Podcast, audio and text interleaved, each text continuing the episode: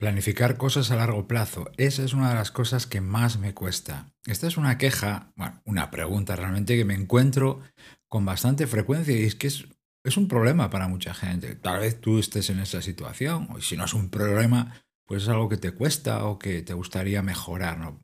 Y es que cada vez tenemos más cosas que hacer, más presión, más carreras, y las cosas que antes eran a largo plazo, pues cada vez están más cerca. Evidentemente los días son los mismos, las semanas son las mismas, pero ¿verdad? Como todo parece que corre a más velocidad, los plazos no son como antes, hay que controlarlos mejor. Gracias por estar ahí al otro lado, soy Berto Pena y te doy la bienvenida al podcast Tezin Wasabi, donde aprendemos sobre hábitos, productividad y trabajo inteligente.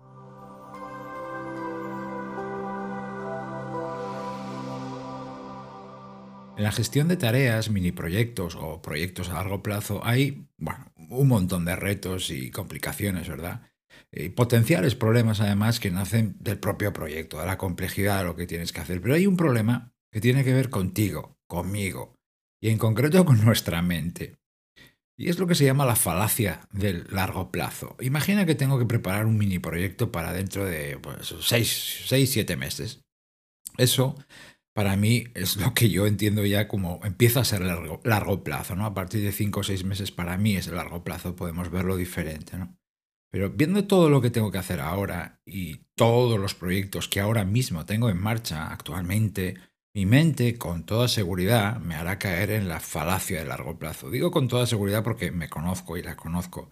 Llevo muchos años conviviendo con ella y he invertido tiempo además en conocer cómo actúa. Bueno, eh, no soy el único, pero para muchas personas los problemas y las urgencias y los atascos vienen de tareas o fases de proyectos que están a semanas o a meses vistas. Las tienes anotadas, crees que están controladas, pero la lejanía y la confianza, atención, aquí te hacen bajar la guardia. Y aunque de vez en cuando ves esas próximas tareas en tus listas y evidentemente las tienes ahí en el horizonte, no las pierdes de vista, ¿verdad?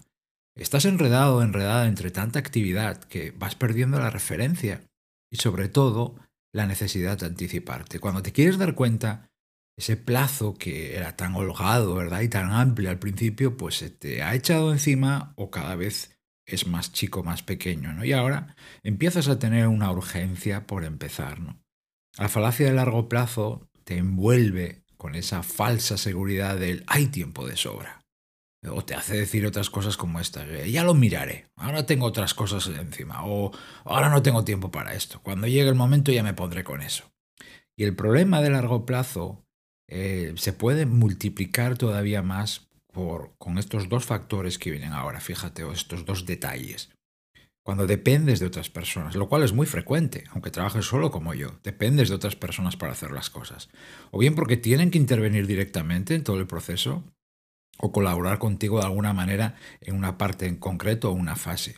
Y en segundo lugar, la complejidad y lo que tienes que hacer en realidad. A mayor número de cosas y a mayor dificultad, evidentemente, más potenciales problemas. O sea que, además de nuestra mala visión o nuestra mala interpretación de los plazos, tenemos que agregarle estos dos factores. Hay más, pero simplemente por destacar algunos. ¿no? Bueno, vamos a concentrarnos ya en la solución que para mí y muchas personas, no soy el único desde luego que hace esto, se llama punto de control intermedio o puntos, porque en la mayoría de las ocasiones vas a utilizar varios. Se trata de ejercicios de revisión, eh, de control que vas a realizar en fechas determinadas, que vas a poner en el calendario y vas a programar entre hoy y la fecha final dentro de seis meses, tomando el ejemplo que he puesto antes. ¿no? Vamos a situarnos, imaginar que estuviéramos en primeros de abril. Sí que lo que voy a hacer es marcar tres puntos de control intermedios, es un ejemplo, ¿eh? luego tendrás que ver tú si necesitas tres, cuatro, cinco, los que sean. Pero puedo marcar uno el 30 de mayo, otro en torno al 10 de julio y el final el 20 de agosto para tener margen suficiente. Repito, es simplemente un punto de referencia para que tomemos el ejemplo. Y estos tres puntos, en el ejemplo y en general los puntos de control intermedios, si ponemos ese apellido porque es justamente lo que nos va a dar ese extra, ¿no? tienen tres grandes beneficios para mí, gigantescos diría yo. El primero, control de la progresión, de cómo vas, vamos a decirlo así, cuánto llevas, hecho, eh, qué falta, quién tiene que intervenir, qué es lo próximo, eh, o si te necesitas poner en marcha, si es que todavía no has empezado algo en particular, ¿no? Entonces, esa regularidad al voy parando a medida que voy avanzando, que los días van avanzando, tengo que ser más preciso y voy viendo cómo va. Ese es el primer gran beneficio, quizás el más obvio, ¿verdad? Pero hay dos que a mí me encantan. Y el segundo es capacidad de anticipación. Que yo por naturaleza no voy sobrado de esto, pero los puntos de control en general y los intermedios en particular me ayudan a desarrollar, me han ayudado a mejorar en esto. Porque te animan a eliminar esa esa frase trampa de hay tiempo de sobra. Esas cuatro palabras juntas, hay tiempo de sobra, es una de las peores cosas que puedes escuchar hablando de organización del trabajo. Los puntos no solo actúan como toques de atención o recordatorios, que, está muy bien eso, ¿verdad? Sino como, voy a poner una expresión así, pero catalizadores de las acciones y de los cambios, ¿no? Que es realmente con lo que crecen los proyectos. Yo programo mis puntos no para que actúen como una alarma, eh, no para evitar olvidar eso que tengo dentro de seis meses, sino para que me vayan eh, acostumbrando a actuar y a moverme antes de que llegue el momento en el que ya no tenga margen. Y el beneficio 3, que también tenemos que enfocarlo o meterlo dentro de la organización y además en mi manera me entrena esto, es capacidad de reacción. Tú dado que vas viendo cómo vas con el tiempo poco a poco, de manera regular, controlada, vas a poder detectar con mucha más facilidad atascos, retrasos en algún área, potenciales puntos delicados o bloqueos generados por ciertas personas. ¿Qué pasa? Y lo sabemos, ¿verdad? Pero lo más importante es esto.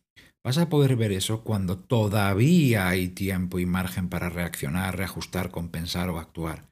Porque lo que no te interesa es ver todo eso en la recta final, cuando ya solo te queda tiempo para tomar malas decisiones, o hacer las cosas a la carrera, echando un montón de horas extra, o apañando una solución chapucera para poder llegar a, tiempo en la fecha que te habías comprometido. Esa, para mí, estas tres cosas son beneficios, es la grandeza de los puntos de control intermedios. Te permiten trabajar a largo plazo con más detalle y calidad y también más control, menos agobio, mucho estrés y por el, mucho menos estrés quería decir.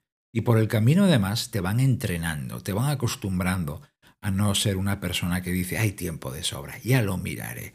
Una vez programadas las fechas para estos puntos intermedios, tendré que hacer, tendrás que hacer, y te animo a ello naturalmente, a hacer algo importantísimo, definir qué vas a hacer eh, en concreto eh, en esos ejercicios, qué cosas necesitas mirar, vigilar, revisar, planificar, hacer, lo que sea. La mecánica de control de ese ejercicio dependerá naturalmente del tipo de tarea o mini proyecto proyecto de las personas involucradas, etc. Es algo que cambia de una situación a otra, de un proyecto a otro, pero siempre parte de esta premisa, atiende. De aquí a la fecha final en la que tengo marcados tres puntos intermedios, o cuatro los que sean, siguiendo con el ejemplo 3, y asumiendo que lo que busco es control de progresos, capacidad de anticipación, y posibilidad de reacción. Estas tres cosas es lo principalmente que busco, por eso hago estos puntos de control, control de progresos, capacidad de anticipación y posibilidad de reacción. Teniendo en cuenta eso, ¿qué detalles específicos, que hablo ya del ejercicio en sí, debo mirar, vigilar, revisar, planificar o hacer? Lo repito, por si, si estás tomando nota o te interesa esto, ¿qué detalles específicos debo mirar, vigilar, revisar, planificar o hacer para ganar esos tres beneficios o beneficiarme directamente de todo lo que me dan estos puntos de control. Yo estaría perdido sin estos puntos de control intermedios, eh, dado mi manera de trabajar en solitario y diferentes proyectos. Pero no todo el mundo los necesita o, no encajan con tu manera de trabajar a lo mejor o no te gustan. Tienes que ver naturalmente si los necesitas y cuándo los vas a utilizar. Esta es la grandeza de los recursos de productividad y los hábitos en general. Los pones a tu servicio, solo si los necesitas, solo si te aportan. Si te van a complicar, te van a... Coge esta idea y guárdala para a lo mejor en el futuro, pero tal vez ahora te vengan bien puntos de control intermedios. Gracias por haberme acompañado en este episodio del podcast. Valoro tanto que estés ahí al otro lado. Se despide de ti Berto Pena y hasta la próxima ocasión me podrás encontrar en mi canal de YouTube y también en thinkwasabi.com. Que tengas un resto del día extraordinario. Hasta pronto.